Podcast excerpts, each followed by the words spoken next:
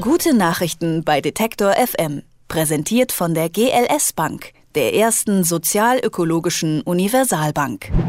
Gute Nachrichten, darüber reden wir immer mittwochs und so auch heute. Unsere gute Nachricht lautet, der Kampf gegen Plastiktüten nimmt konkrete Formen an. Markus Engert sagt uns genaueres. Hallo Markus. Hallo, guten Tag. Du hast mir gesagt, genau genommen haben wir sogar drei gute Nachrichten heute. Ja, das stimmt. Wir reden ja heute, wie gesagt, über die Plastiktüten. Nur kurz, damit wir alle mal vor Augen haben, warum das ein Problem für uns ist. Jeder Europäer, auch du, auch ich, wir brauchen im Schnitt so ungefähr 200 Plastiktüten im Jahr. Und wir machen damit so viel Plastikmüll, dass wir alle drei Sekunden einen 40 40-Tonner LKW davon in die Weltmeere kippen könnten oder das auch tun. Plastik baut sich aber sehr langsam ab. Das ist das Problem. Dauert 450 Jahre manchmal.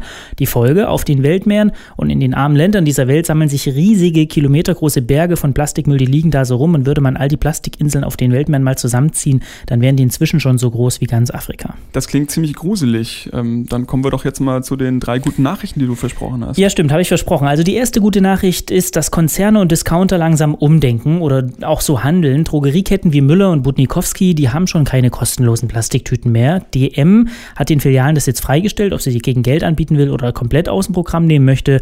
Der Textildiscounter Kick, ja auch nicht gerade für Nachhaltigkeit bekannt, stellt jetzt zum Oktober um, schafft die kostenlosen Plastikbeutel ab. Jetzt muss man allerdings sagen, bei den Erstgenannten war das freiwillig, bei den Letztgenannten ist es eher eine Reaktion auf eine EU-Richtlinie, die da greift, aber immerhin. So, das war die erste gute Nachricht. Und die zweite? Die zweite ist äh, eher eine Art Bewusstseinswandel, nämlich dass Müll ja immer auch irgendwie ein Rohstoff ist. Richtig sortiert kann man den ja zu Geld machen. Manche Projekte auf den Weltmeeren testen das schon aus. Für viele sehr arme Menschen auf der Welt ist Müllsammeln die einzige Einnahmequelle, die die so haben. Es gibt ungefähr 30 Millionen Müllsammler weltweit, die leben davon, Müll zu sammeln und den für Recycling zu verkaufen. Das Problem ist, die kriegen kaum was dafür. Also für Plastik jetzt mal. Die Folge ist, dass das Plastik einfach oft weggeschmissen, liegen gelassen wird oder verbrannt wird.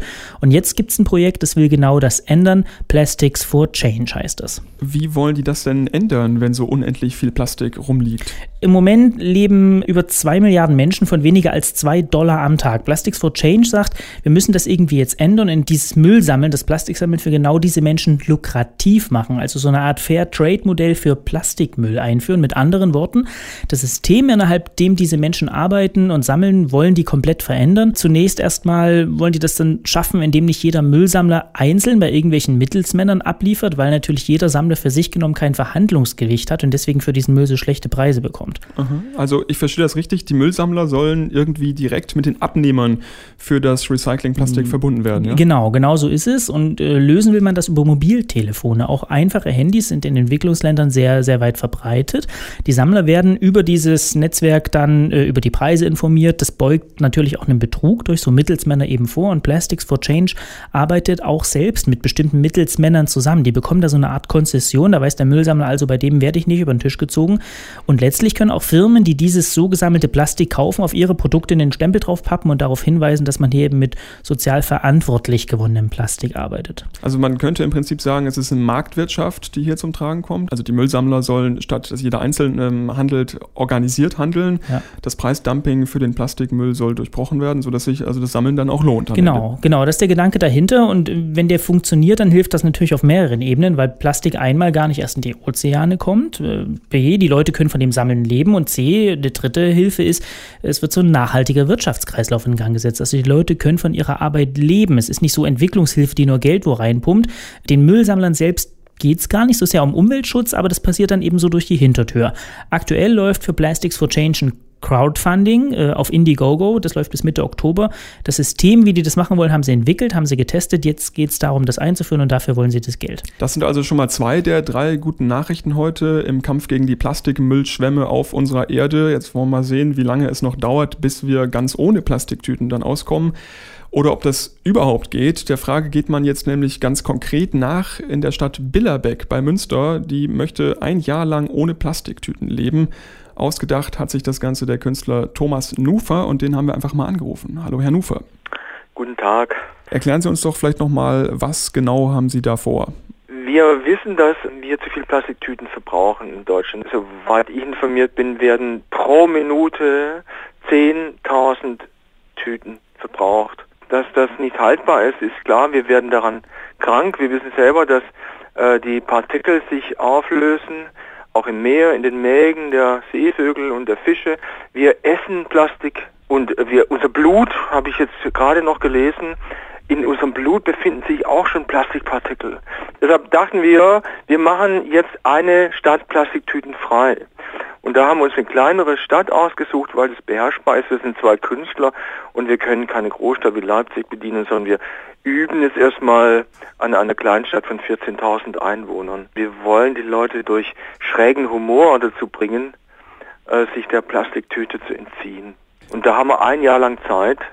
Wir haben da Mittel bekommen von der Stiftung Umwelt und Entwicklung. Wir haben jetzt gerade damit angefangen.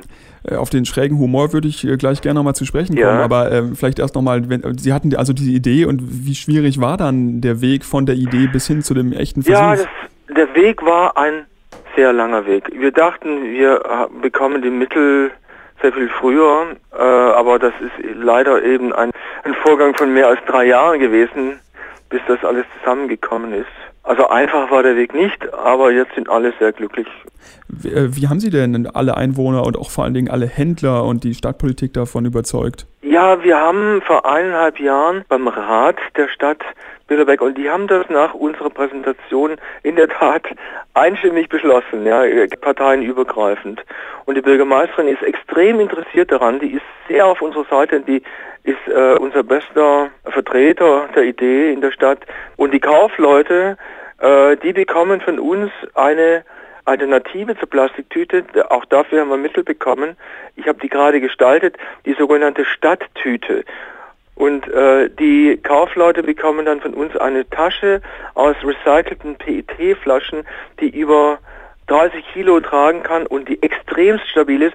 Wir haben uns erkundigt beim Bund äh, und bei der Deutschen Umwelthilfe und beim Bundesumweltministerium. Äh, und die haben alle gesagt, diese Tasche ist die momentan verträglichste für die Umwelt. Es ist zwar auch Plastik, aber äh, sie ist eben extrem stabil und wird viele tausende Male äh, einsetzbar sein. Jetzt kann ich mir gut vorstellen, dass die kleinen Einzelhändler davon äh, relativ leicht noch überzeugen können, mitzumachen. Aber was ist mit, den, mit, was ist mit den großen, mit den großen ja, Ketten? Gute Lidl, Frage. Aldi? Aldi und Lidl und so weiter, ja genau. Also auch da erkenne ich eine, ein zunehmendes Interesse. Es ist natürlich äh, noch ein langer Weg, aber jedenfalls verschließen sie sich diese Idee nicht.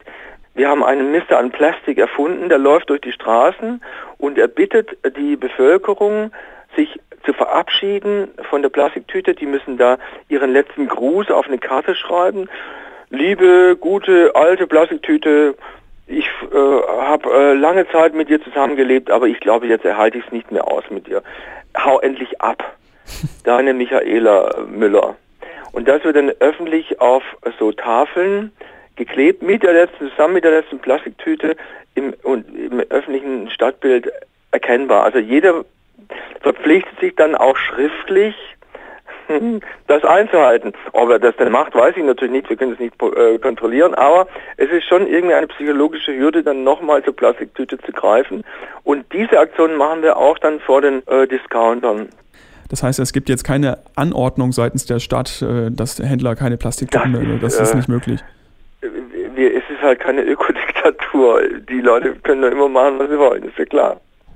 Deshalb machen wir eben mit, äh, mit Humor und durch schrägen Geschichten Werbung dafür aufzugeben. Ja, wir machen auch eine äh, Großveranstaltung, da wird ein Exorzist auftreten und äh, der wird dann mit einem schwarzen Gospelchor gemeinsam versuchen, in das Bewusstsein der Leute einzudringen, dass sie endgültig aufgeben und loslassen von dem schändlichen Treiben mit der Plastiktüte das sind schöne Aktionen. Sie sind, ja. Sie sind Künstler. Künstler wollen ja. auch von irgendwas leben. Das heißt, es kostet auch Geld. Wer, wer zahlt das Ganze? Und was ja, ja, das, das ist, äh, wir bekommen Mittel aus Düsseldorf von der Stiftung Umwelt und Entwicklung. Äh, die äh, tragen den Großteil äh, dieser Sache. Ansonsten gibt es noch einzelne kleinere Firmen. Es fehlt noch offen gestanden. Wir haben noch einen kleinen Betrag offen. Das sagt Thomas Nufer. Der Künstler hat die Stadt Billerbeck bei Münster zu einem Projekt überredet. Die ganze Stadt will ein Jahr lang ohne Plastiktüten leben. Haben Sie vielen Dank.